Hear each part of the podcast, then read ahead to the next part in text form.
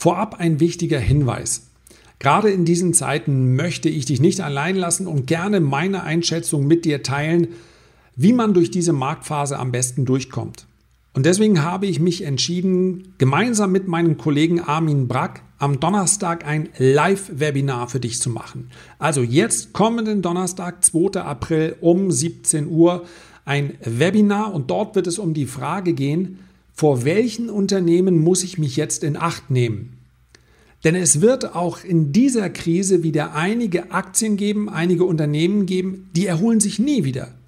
Das sind Pleitekandidaten, sie wissen es noch nicht.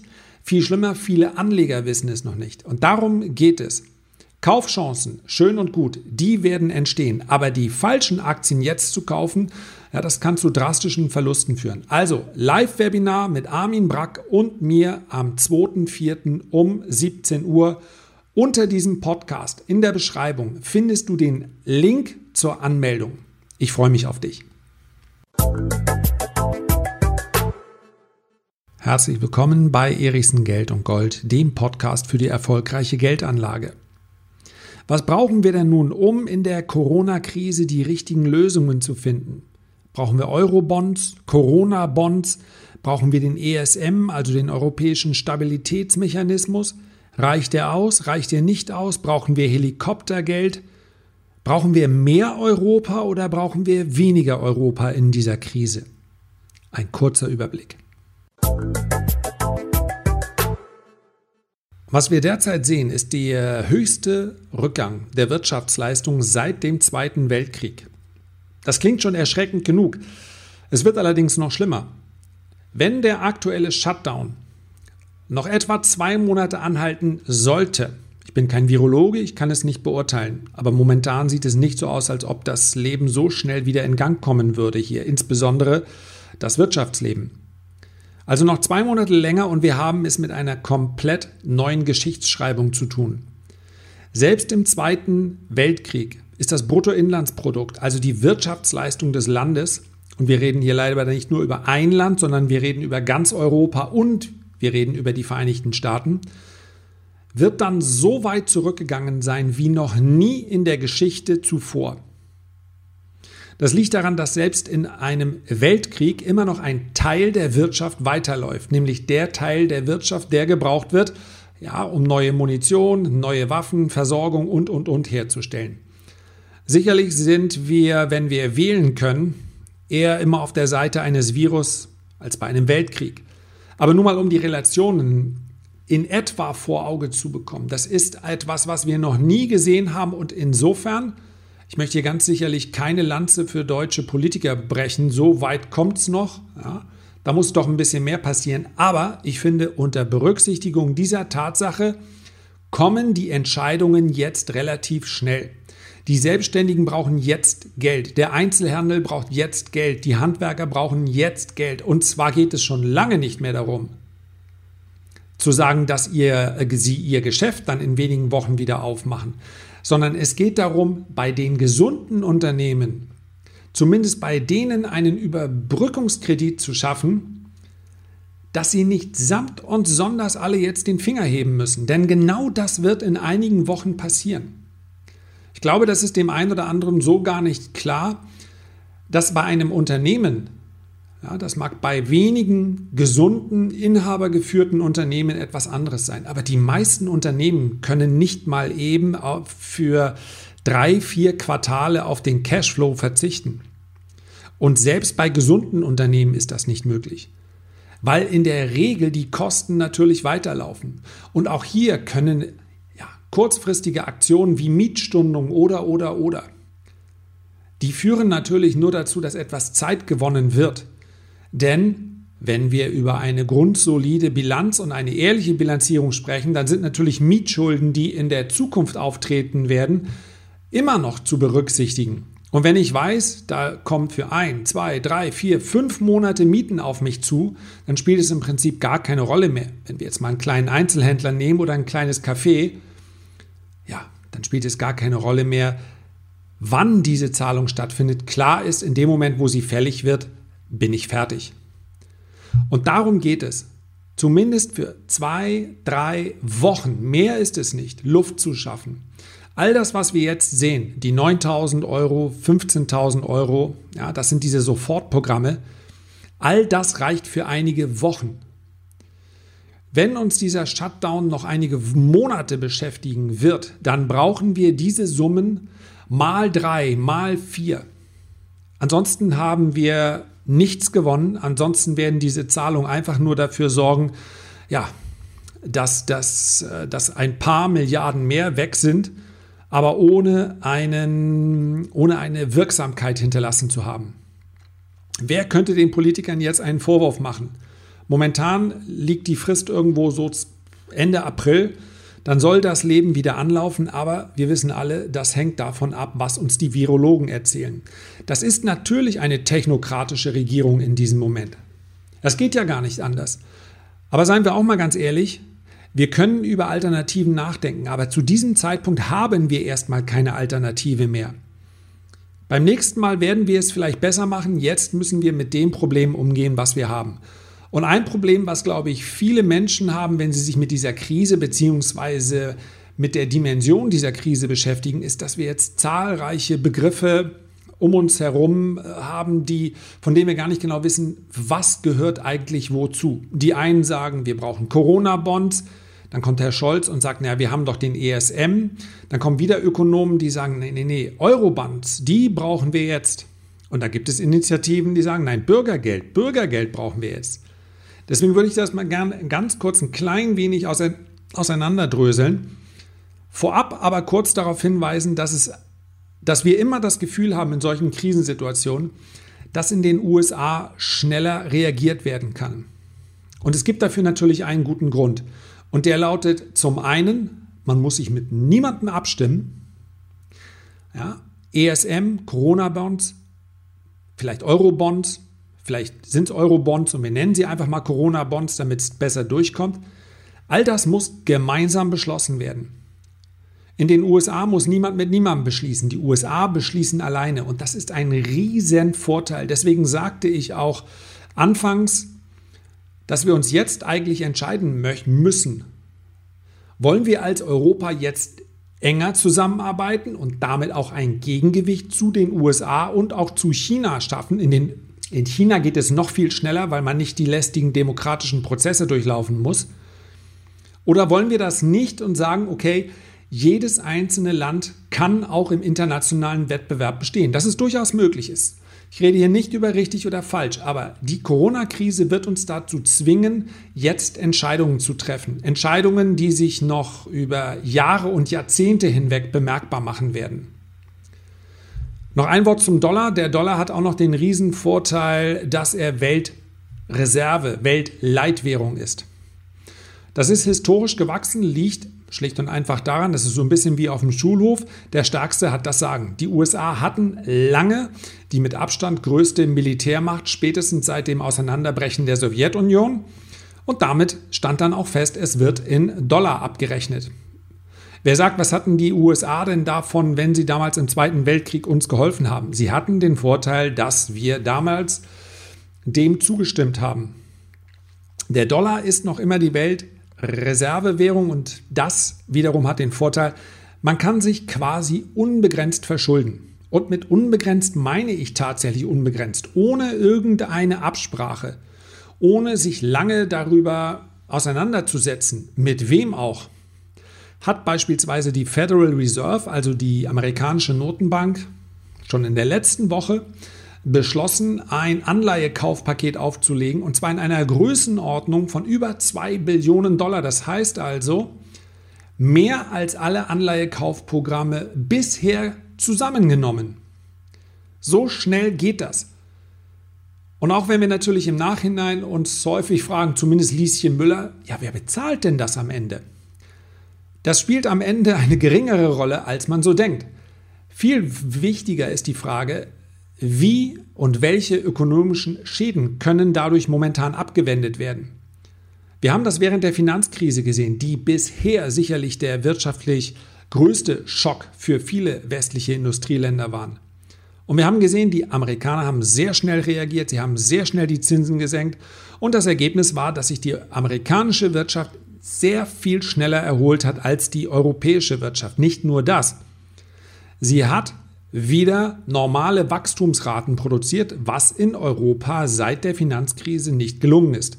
Also wir schlittern eigentlich von einer Krise in die andere, weil wir in einem Staatenverbund sind, bei dem einige eigentlich gar nicht drin sein wollen und bei dem wir vor allen Dingen keine gemeinsame Währungspolitik machen. Und das ist das Problem. Dieses Knirschen im Gebälk liegt daran, man kann es an zwei ein oder an einem einfachen Beispiel ein klein wenig dokumentieren. Die Italiener hatten vorher die Lira. Die Lira war immer eine sehr, sehr schwache Währung. Das heißt also hohe Zinsen, hohe Inflation, weil es der italienischen Wirtschaft nicht so gut ging.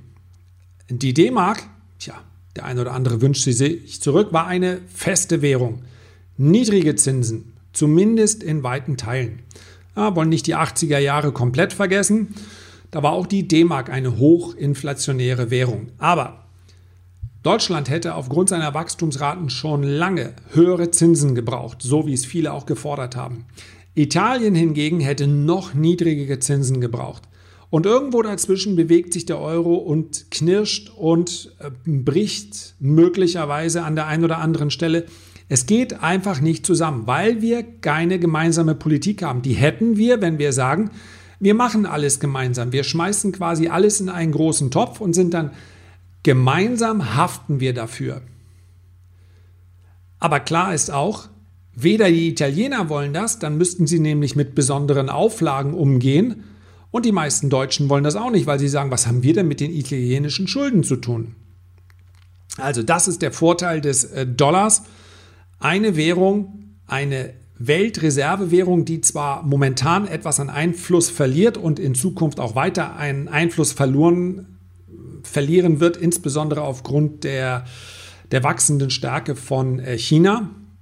Aber momentan ist es noch die Währung und wer die stärkste Währung hat, kann sich unbegrenzt verschulden, weil alle dir Geld leihen. Ganz einfach. Du bist dir sicher, dass du vom Stärksten das Geld auch wieder zurückbekommst, also gibst du ihm Geld. So, Jetzt schauen wir aber mal ganz kurz auf die Begriffe, die hier durch die Gegend schwirren. Es gibt den einen oder anderen, der sagt, wir brauchen jetzt Eurobonds. Ehrlich gesagt spielt es keine Rolle, ob wir in dieser Situation jetzt über Eurobonds sprechen oder über Corona-Bonds.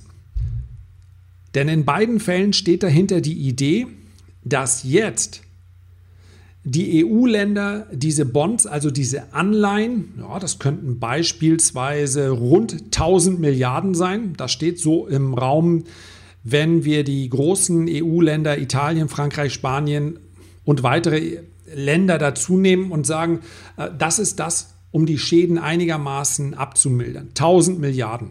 Ja, kaum zu greifen, ist aber auch nur eine Summe. Entscheidend ist, man macht diese Schulden gemeinsam. Das heißt also, gemeinsam steht man für diese Schulden gerade. Selbstverständlich wären dann auch Länder wie Italien mit da drin.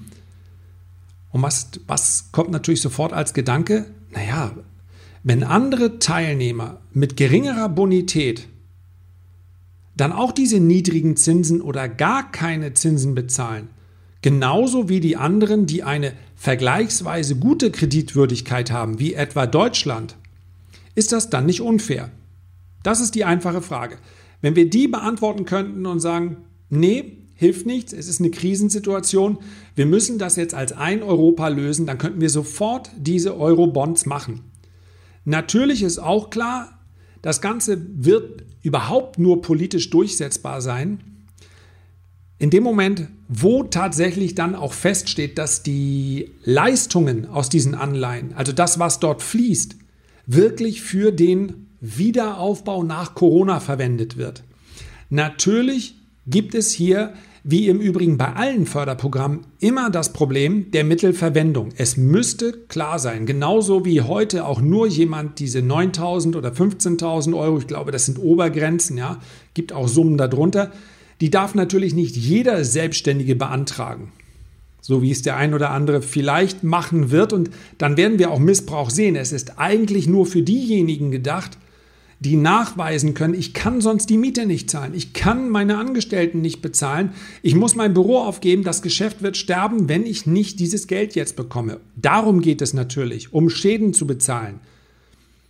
Aber die Sorge dafür, dass dieses Kapital, dass diese Milliarden eben zweckentfremdet werden, um beispielsweise Haushaltslöcher zu stopfen oder, oder, oder, die ist groß. Und das ist auch vermutlich der Grund, warum unser Finanzminister sagt, wir brauchen solche Euro-Bonds. Wir brauchen solche Corona-Bonds nicht. Wir nehmen einfach das, was wir sowieso schon haben. Das ist nämlich der ESM, der Europäische Stabilitätsmechanismus, den es seit 2012 gibt. Den haben wir extra mitten in der Eurokrise geschaffen, damit zahlreiche Länder mit ihren Schulden und dem, die Probleme mit den Banken bekämpfen können. Jetzt gibt es allerdings einen ganz entscheidenden Unterschied, denn der ESM, ich klicke mal direkt im Hintergrund auf die Seite, das steht gleich als zweiter Punkt, nachdem hier das Bundesfinanzministerium über das Inkrafttreten des ESM berichtet, nämlich dem ESM stehen verschiedene Instrumente für die Gewährung von Stabilitätshilfen zur Verfügung, die bei Erfüllung strikter Auflagen vergeben werden können. Genau das ist das Problem. Diese Erfüllung strikter Auflagen. Wenn ein Land wie Italien oder auch Spanien sich jetzt also der Mittel dieses ESM bedient, dann geht es darum, dass gewisse Auflagen erfüllt werden müssten, die vermutlich in dieser Situation gar nicht erfüllt werden können. Jetzt steht also auf der einen Seite ein Olaf Scholz, der sagt, wir haben doch die Mittel des ESM. Auf der anderen Seite stehen aber die Länder, die vermutlich am dringendsten diese Zahlung brauchen und sagen, ja, aber ihr könnt uns doch jetzt bitteschön nicht irgendwelche Auflagen machen. Wie sollen wir denn das jetzt erfüllen? Sollen wir jetzt das Maastricht-Kriterium mit einmal erfüllen? Sollen wir jetzt erfüllen, dass wir keine Neuverschuldung in dieser und dieser Höhe ähm, in den nächsten Jahren haben werden? Sollen wir jetzt erfüllen, dass wir mindestens so und so viele Schulden bis dahin zurückzahlen? Das ist genau das Problem. Das ist im Übrigen im ganz großen Format das, was wir schon mal in klein gesehen haben, nämlich damals bei der Rettung von Griechenland. Kann sich vielleicht jeder erinnern, wie hier in deutschen Zeitungen darüber geschrieben wurde, Warum müssen wir denn die, die Griechen, die, äh, wo doch jeder Grieche sehen, den Staat bescheißt, indem er sich da extra Rente holt und, und, und, warum müssen wir für den Griechen bezahlen? Am Ende hat der Grieche dafür bezahlt. Griechenland ist unter diesen Schutzschirm geschlüpft, hat dafür aber praktisch alles aufgegeben, was das Land an Gütern hatte. Die Häfen in Griechenland in deutscher Hand. Flughäfen, ebenfalls ein deutscher Betreiber mittlerweile. Das heißt also, die Auflagen, nämlich viele der Staatsbetriebe zu privatisieren, haben unmittelbar dazu geführt, dass viele, nicht nur deutsche, auch französische, italienische Unternehmen direkt dort den Zugriff hatten auf griechische Unternehmen. Denn der griechische Staat konnte natürlich nicht mithalten. Also diese Privatisierungswelle, das war die Auflage. Und die Frage ist, dass, ob das eine langfristige Lösung für Griechenland tatsächlich sein kann. Die Frage werden wir sicherlich erst im Nachhinein beurteilen können. Viele, viele Griechen sind sich der Meinung, wir haben damals unser Land ausverkauft. Mit Griechenland, salopp formuliert, konnte man es machen. Mit Italien wird man es nicht machen können. Das heißt also, die Gelder, die der ESM zur Verfügung stellt, werden, nur dann wirksam werden, wenn man sie auch abruft. Egal ob es 500 oder 1000 Milliarden sind. Diese Kredite sind an Auflagen gebunden und so wie ich es bisher verstanden habe, sind diese Auflagen auch nicht zurückgenommen. Und jetzt sind wir wieder bei der politischen Komponente.